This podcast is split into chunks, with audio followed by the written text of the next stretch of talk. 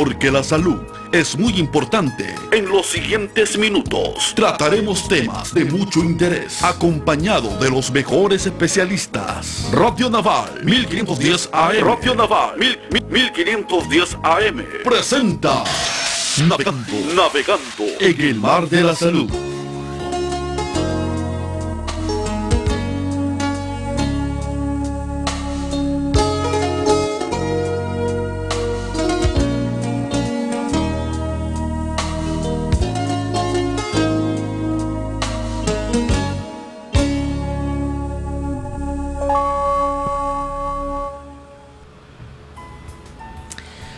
Amigos? ¿Cómo están? Sean todos ustedes bienvenidos a este su programa Navegando en el Mar de la Salud. Recuerde que este programa usted lo puede escuchar a través de Radio Naval 1510 AM y por supuesto también lo puede escuchar online a través de nuestras plataformas digitales www.inocar.mil.es y www.armada.mil.es. Si usted dispone de megas en su celular, recuerde que también puede descargar nuestra aplicación del App Store. Nos ubica como Radio Naval y por supuesto esta entrevista usted la puede seguir a través de nuestro Facebook Live Radio Naval S. Recuerde que en Instagram, en YouTube y en Twitter también nos puede ubicar como arroba Radio Naval S. Como todos los días cuando tenemos nuestro tema de salud, el día de hoy también contamos con un invitado muy especial. Antes de empezar, queremos agradecer en los controles a Jaime Rosero, también a nuestro compañero Oscar Guayamabe y en la coordinación a nuestra compañera Karina Villamar. El día de hoy nos acompaña el doctor Wilson Aguilar, él es cirujano general y la paroscopía del Hospital Naval de Guayaquil. Doctor, muy buenos días, bienvenido una vez más. Muy buenos días, muchas gracias por la invitación. Perfecto. Con él vamos a hablar sobre este tema denominado hernia de pared abdominal. Quizás muchos de ustedes tienen algún tipo de dolor, de dolor perdón, en la parte del abdomen. Hoy día vamos a más o menos descubrir si de pronto ese dolorcito que usted tiene en el abdomen puede ser de pronto una hernia de pared abdominal. Doctor, para empezar, explíquenos en general qué es exactamente una hernia.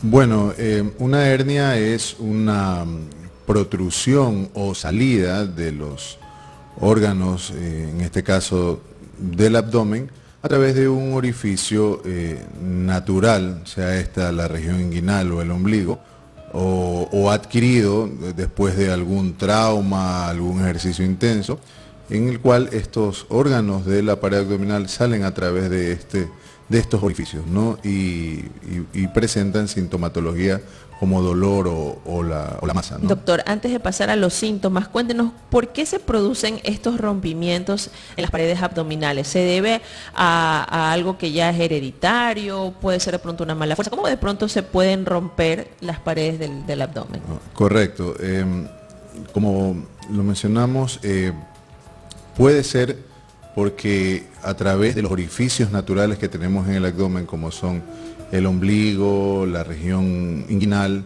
y un poco más abajo que es la región femoral y, otros orificios por donde salen vasos sanguíneos y, nervios o estructuras.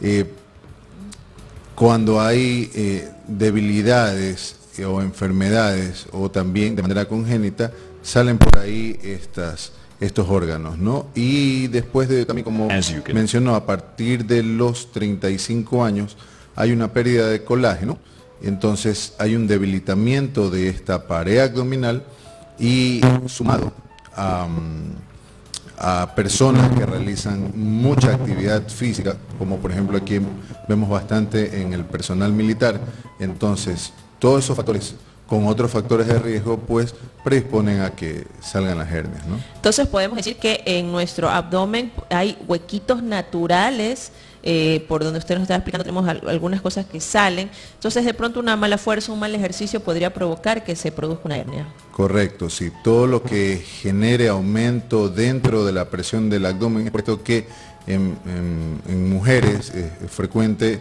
encontrar que en el embarazo aumenta la presión dentro del abdomen y pues ceden estos orificios, más que todo el ombligo, y se forman estas hernias. Pacientes que tienen eh, sobrepeso, obesidad, pacientes que tienen líquido dentro del abdomen, como los cirróticos, entonces estos pacientes pues debutan con, con estas hernias a través de estos orificios naturales, como el ombligo, por ejemplo. Doctor, nos hablaba hace un momento que eh, por lo general a partir de los 35 años perdemos colágeno y pueden producirse este tipo de hernias. ¿Ha tenido usted de pronto casos o han existido casos que se presenten hernias en, pequeños, en jóvenes? Claro, eh, sí es, es, frecuente encontrar eh, ahora pues en personas más jóvenes, eh, incluso en, los niños, ¿no? Este, estas, estas hernias de la pared abdominal. Tiene que ver mucho pues estos orificios ya de manera congénita, hay estos debilitamientos y pues estos orificios ceden, el ombligo, la ingle, y se forman las hernias también. Perfecto, doctor. Ahora sí vamos a hablar de los síntomas. ¿Cómo poder distinguir un sencillo dolor de barriga, de pronto una gastritis, con realmente una hernia? Claro, eh, importante, eh, bueno, en la parte médica siempre, yo también soy docente en la Universidad de Guayaquil y en, la UES, y yo les comunico siempre a los, a los chicos, a los estudiantes, que debe examinar completo el abdomen y, palparlo, ¿no? En el caso de la parte médica, ¿no? Eh, normalmente el síntoma más común es el dolor, ¿no? Asociado em, a la zona donde se ubica, ¿no? En el ombligo, en la ingle o en la región femoral. Y la presencia de la, de la masa, que en algunos casos puede existir, en otros casos no, y generalmente tras un esfuerzo, ¿no? Eso, eso serían como que los principales síntomas, ¿no? Depende del médico hacer el diagnóstico diferencial, cuando el paciente viene con un dolor abdominal a la emergencia o a la consulta. Doctor, este, estas hernias, eh, ¿podríamos visualizarlas en la parte exterior de nuestro abdomen? Claro, eh, es más sencillo cuando el paciente pues tiene menos eh, cantidad de grasa, ¿no? Entonces, un paciente delgado pues va a ser visible a través de estos orificios pues eh, la protrusión o, la salida o, esa masa a nivel de estos orificios. Un paciente em, más, más gordo u obeso, el, diagnóstico se hace un poco más difícil y esto es cuando lamentablemente en esta, este tipo de población eh, debutan ya con complicaciones. Eh, la típica mujer entre los 40 y 50 años que viene ya con un dolor del abdomen, viene vomitando, y entonces no le encuentran la causa en la emergencia y resulta que lo que tiene es que más abajo en la región femoral eh, está un bulto, una masa y ya roja, caliente, dura, que, es, que generalmente ahí se mete un, intestino, un ácido intestino y produce la obstrucción. Entonces, ya eso ya es una complicación. lo importante es sospechar conocer estos grupos de riesgo y hacer un diagnóstico oportuno. Perfecto. Estamos dialogando con el doctor Wilson Aguilar, el cirujano general y la paroscopía del Hospital Naval de Guayaquil. Con él estamos dialogando sobre las hernias de pared abdominal. Doctor, eh, ¿qué hacemos inmediatamente una vez que de pronto nosotros nos tocamos el abdomen, sentimos esta protuberancia, tenemos los síntomas que usted nos acaba de decir? ¿A dónde debemos acudir primeramente? Claro. Eh si sospechamos o tenemos el dolor o vemos la protuberancia o la masa, eh, obviamente acudir al, médico, al médico de urgencia si es muy doloroso, o al médico general que él con muy buen criterio pues derivará al, al especialista, que en este caso es el cirujano general, ¿no? Perfecto. Doctor, de pronto el, pensamiento común de nuestros amigos que nos están escuchando y viendo a través del Facebook Live es, bueno, de pronto si me da un aire me tomo una pastilla y se me pasa. ¿Esto es así o no? Eh, es lo frecuente, ¿no? Em, todos, eh, me incluyo, eh, tenemos, el, médico es el peor paciente, como dicen, ¿no? Entonces... en casa de herrero, cuchillo de palo. Cuchillo de palo. tenemos un dolor, una molestia, nos tomamos la medicación o vamos a la farmacia. O un paracetamol. Ajá, nos tomamos para el dolor y se la molestia y no hay ningún problema. Y pasa bastante también aquí en el, personal militar, ¿no? Se toman algo y, siguen haciendo esas actividades. El detalle es que obviamente el dolor, si se tomó la pastilla y hay el reposo adecuado, pues el dolor se... Si no es una persona que no realiza una actividad intensa, pueden pasar años y estar con la hernia ahí, o sea, la hernia no se va a ir con el, con el tratamiento. No se va a cerrar sola tampoco. No, no se va a cerrar, o sea, seguirá ahí, tal vez no producirá síntomas y si no hace un exceso de actividad, pues se mantendrá del mismo tamaño. Pero sucede acá, más que todo en las personas que hacen ejercicio, ahora está de moda el crossfit, el circuit, eh, otros ejercicios de alto impacto y más que todo en el personal militar, entonces vuelven a hacer ese ejercicio de alto impacto o fuerte y regresa el dolor o puede debutar con algo más grande o alguna complicación, ¿no? Entonces ahí es el detalle. Perfecto, doctor. En todo caso, podemos decir entonces que las hernias realmente son o no peligrosas. Sí, las hernias eh, son peligrosas si, si no se diagnostican o no se hace un control eh, de su evolución. ¿Ya? Porque un paciente puede tener mucho tiempo y no presentar molestias o no eh, complicarse o quedarse atrapada o encarcerada, como le llamamos, o encarcelada, ¿no? que eso significaría una urgencia. ¿no?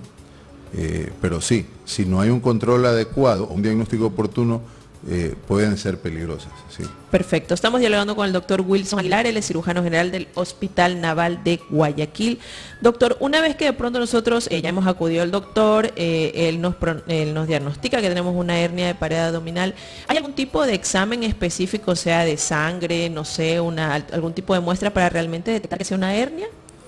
en el diagnóstico de la hernia, netamente es eh, clínico, o sea, el, médico entrenado, el médico especialista, está en la capacidad de, haciendo un buen examen físico, una buena historia clínica, preguntando los síntomas, mediante la inspección, o sea, ver y también mediante la palpación, es decir, palpar a través de estos anillos, de estas estructuras, puede determinar incluso el tamaño de la hernia, o sea, de la, masa que sale, eh, del, anillo o el orificio o el hueco por donde salen estas estructuras y poder planear una cirugía.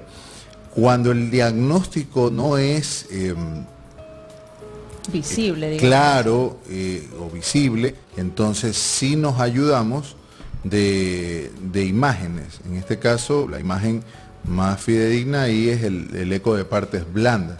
Recordar eco de partes blandas porque a veces eh, van a la consulta y ya vienen con un eco previo, pero es de, de la cavidad abdominal y, me reporta los órganos internos. Y lo que yo quiero saber es si hay o no hernias en esa pared del abdomen. Entonces es importantísimo la, eh, la, consulta con el médico para saber qué tipo de ecografía tenemos que hacernos en caso de detectar alguna hernia. Perfecto. Doctor, ¿estas hernias tienen algún tipo de arreglo? Eh, ¿Solamente se toman medicinas o realmente hay que hacer una intervención quirúrgica?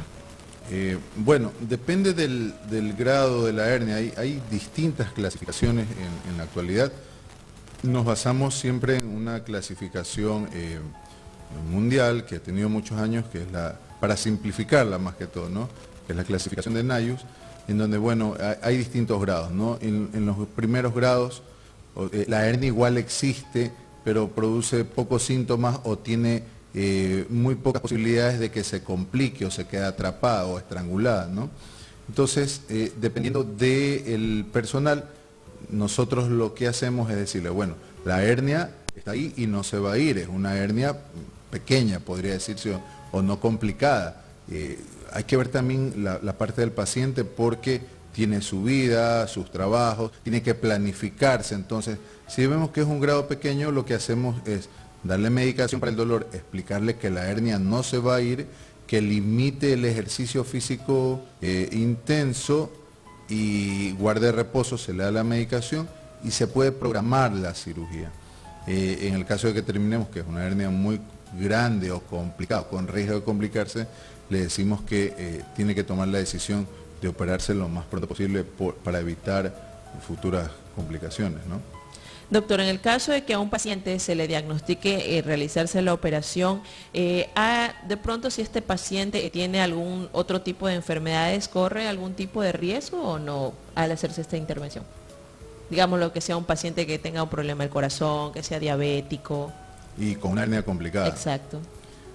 Eh, bueno, como nosotros decimos acá, cuando ya se determina que es una emergencia quirúrgica, eh, pese a todos los riesgos, salvo, salvo que sea un paciente con muchas comorbilidades o enfermedades, enfermedades del corazón como fibrilación auricular o de los pulmones, que tienen un riesgo muy elevado, eh, se conversa con el, con el familiar del paciente o que está agonizando, obviamente no le vamos a operar la hernia, pero si determinamos que en este caso la hernia es la que está produciendo las complicaciones sistémicas, es decir, a nivel de todo el organismo, y que eso va a comprometer su vida, pues obviamente se hace valorar, se hacen las interconsultas con el resto de especialidades, cardiología, neumología, y se explican los riesgos al familiar, al paciente, si tiene un buen estado de conciencia, y se procede a hacer, valorando los riesgos y explicándoselos, de que debe resolverse la emergencia porque puede complicarse incluso con, con la vida, ¿no? Perfecto. Estamos hablando con el doctor Wilson Aguilar, él es cirujano general del Hospital Naval de Guayaquil. Estamos dialogando sobre la hernia de pared abdominal. Doctor, ¿hay algunos eh, o varios tipos de cirugía para poder eh, curar o reparar estas hernias o hay un solo tipo de operación? Claro, hay distintas escuelas, distintas técnicas, se han probado a lo largo del tiempo. Eh, una de las primeras cirugías era con la técnica de Bassini original, que era cerrar este piso inguinal mediante suturas con la amputación o, cortar el, testículo, esa era la cirugía original, ¿no? Después se fue modificando eh, con el afán de reforzar esta pared, este piso del conducto inguinal y no crear tensión. Eh, hoy por hoy, pues la, técnica aprobada es la cirugía sin tensión, en donde utilizamos una, una malla compatible con el organismo, una malla de prolene, polipropileno, para que no crea tensión a lo que queremos cerrar estas estructuras. ¿no? Es decir, que eh, no utilizan, eh, digámoslo así, algo del mismo cuerpo, sino es algo externo que se les va a poner. Eh, anteriormente, en, años pasados, en décadas pasadas, se utilizaba injertos del, del mismo organismo, o sea, cogían injertos de aponeurosis o estructuras más fuertes o, fascias, por ejemplo, de la fascia lata, que es una, una fascia, una aponeurosis que está a nivel del muslo, eh, cortaban un injerto y ponían. Estamos viendo en imágenes en este momento, esa es más o menos la, malla que se les está poniendo en estos momentos, ¿verdad? Claro, eh, ya han evolucionado ahora, hay, las mallas ya no solo son de polipropileno, son eh, de otros tipos de de componentes, de bicril, y eh, son más nobles, más fáciles de manejar, producen menos reacción inflamatoria e incluso el, poro es más ancho. Con esto permite de, que haya menos reacción inflamatoria. ¿no? Doctor, ¿estas mallas quirúrgicas de qué están elaboradas? Estas mallas, el, principal componente, el más usado es el, polipropileno, ¿no? que es un, es un hilo que usamos también para el cierre de la, de las heridas a profundidad, ¿no? Eh, a veces lo mezclan con otro tipo de hilo que se absorbe más rápido y produce menos reacción inflamatoria, que es el, bicril. Y ahora último, eh, hay estos componentes de la malla donde hacen el poro más ancho, eh, más delgadas, dependiendo del, del sitio y de la tensión. Si son hernias muy grandes, pues vamos a tener que utilizar el, material clásico que es el prolene porque es un hilo más fuerte que va a demorar más tiempo en absorberse y le va a permitir, si es una hernia grande o que tiene mucha tensión, pues eh, reforzarla hasta que termine por absorberse esa malla. Perfecto. Estamos dialogando con el doctor Wilson Aguilar, él es cirujano general del Hospital Naval de Guayaquil. Doctor, más o menos qué tiempo dura este tipo de operación y eh, también díganos si eh, este, esta malla que se pone es invasiva o no.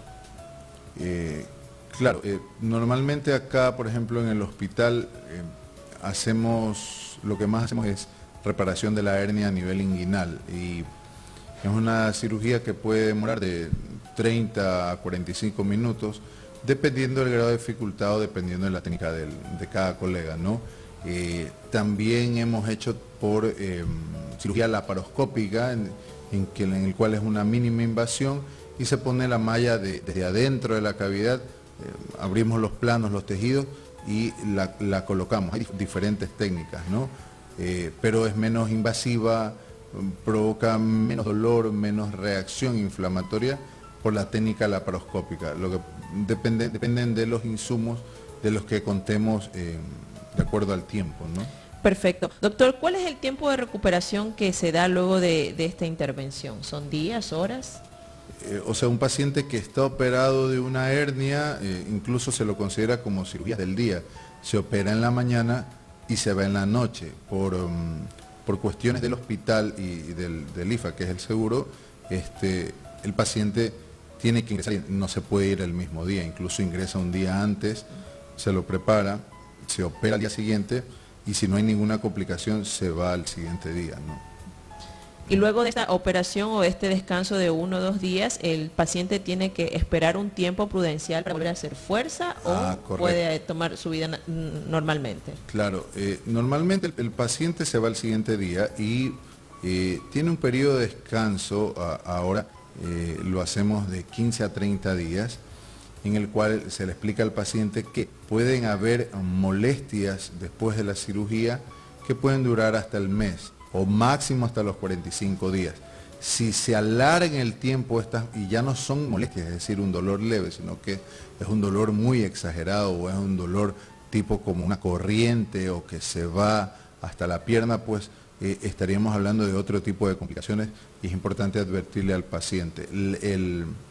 la reinserción laboral puede ser a partir de las dos semanas o al mes, dependiendo del caso, y para que vuelva a hacer una actividad física una actividad física moderada puede ser al mes, al mes y medio, y tal vez alguna actividad intensa a, los dos meses, dependiendo del tipo de actividad o los pesos que, estos pacientes levanten. Perfecto, doctor. Eh, de pronto para ayudar a estas cirugías, ¿se pueden usar algún tipo de cinturón de hernia, alguna faja? ¿Qué es recomendable usar? Eh, bueno, Anteriormente, para los pacientes no operarse, utilizaban este, los bragueros, se conocía, en, el cual eh, era un tipo de cinturón que hacía que sostenía la hernia, como que la regresaba a su sitio, pero no era un tratamiento definitivo. Eh, hoy, en la actualidad, nos, ayudamos después de que el paciente está operado, en, el cual si fue una cirugía muy grande, muy extensa, se utilizan estas fajas postoperatorias, en el caso de la hernia inguinal en el varón, se utiliza eh, suspensorios fajas, en el cual eh, suspenden, por ejemplo, el, área escrotal o la ingle, para que no se acumulen líquidos y obviamente mantienen eh, una ayuda o le dan seguridad al paciente de que esa área está protegida. Perfecto, estamos dialogando con el doctor Wilson Aguilar, el cirujano general del Hospital Naval de Guayaquil. Estamos dialogando sobre la hernia de pared abdominal. Doctor, ¿cuál es la ventaja de tener estas eh, reparaciones de hernias eh, conocidas como Liechtenstein? Bueno, en la actualidad, eh, bueno, depende del colega, hace diferentes tipos de técnicas, pero eh, la técnica de Liechtenstein eh, se refiere a que es una técnica sin tensión, en la cual, o sea, ese es el precepto universal, en el cual no debemos, al tratar de cerrar estas, estructuras de la ingle, pues generar tensión porque, claro, cerramos estas estructuras, pero en un paciente anciano, en un paciente fumador, en un paciente obeso o que realiza mucha actividad, al tratar de cerrarlas, eh, vamos a ocasionar esta tensión y por otros sitios puede desgarrarse o formarse nuevas hernias. Entonces, eh, lo que debemos hacer es una técnica en la cual no generemos tensión en estas estructuras y posicionamos la malla en este piso del conducto y obviamente lo fijamos con puntos, pero ya no ejercemos tensión. Y hoy por hoy es una de las técnicas que se utiliza más frecuentemente. Doctor, una vez que de pronto a, las personas se le detecta una hernia, ¿corre el riesgo que se presente una hernia posterior o solo sale una vez? Eh, no, eh, hay que conversar con el paciente, tomarse el, tiempo y explicarle eh, de que si es un paciente que a partir de los 35 años pierde colágeno, si es un paciente que es obeso, tiene más riesgo, si es un paciente anciano, tiene más riesgo que se vuelva a formar las hernias. he tenido pacientes que no quieren dejar de fumar y se les explica de que puede volver a ocurrir esta hernia eh, incluso después de operados siguen fumando. Entonces, estos, estos tipos de pacientes son una población de riesgo. Ah, el, paciente que viene con una hernia inguinal eh, bilateral, es decir, de los dos lados, por ejemplo, y se le explica que hay más riesgo de que vuelva a ocurrir. ¿Por qué? Porque uno de los dos lados va a ceder, ¿ya? y generalmente es el que está más afecto o más dilatado. Entonces, no es que se le, eh, eh, se le dice que le, va a recidivar o le va a volver a salir, pero se le explica antes y se le dice que tiene que tener más cuidado, que tiene que usar faja después de la cirugía, que no puede levantar peso siquiera hasta los dos meses. Y bueno, con los cuidados, y si es un paciente disciplinado, ya no podrá alzar pesos al principio de más de 3 kilos, o sea, un recién nacido. Y ya cuando puede hacer más actividad después de los dos meses, eh, no es recomendable levantar más de 20 kilos. Y se le talla acá que las maletas que, por ejemplo, llevan los militares pesan más de 20 kilos. Y ahí es el, problema del asunto. Entonces, recientemente tuve un paciente que le expliqué, que se le puede operar los dos lados al mismo tiempo, pero hay este riesgo. Si usted, una vez que tenga los exámenes, volvemos a conversar y lo decide, y va a ser un paciente disciplinado, no hay ningún problema. Pero si no, de lo contrario, uno de los dos lados puede volver a formarse. Y bueno, a los otros pacientes ya mencionados, los obesos se les dice que eh, obviamente no es tanto por la estética, sino por salud, tiene que bajar de peso por lo menos un 10%, un 10 nada más de su peso actual, se le manda una consulta con nutrición, ¿para qué? Para que baja eh, el, perímetro abdominal y eso hace que baje la presión dentro del abdomen y nos asegura de que no vuelva a formarse o nos ayuda a que no vuelva a formarse de nuevo la hernia. Perfecto, nos ha quedado clarísimo como el agua. Estamos así llegando ya a la parte final de ese su programa Navegando en el Mar de la Salud. Doctor, antes de finalizar, ¿algún mensaje en especial para todos sus pacientes que ya han tenido una hernia? ¿Cómo deben de mantenerse? Eh, bueno, eh, siempre acudan al especialista, ¿no? Ante algún dolor, eh, tomen, tomen los cuidados necesarios.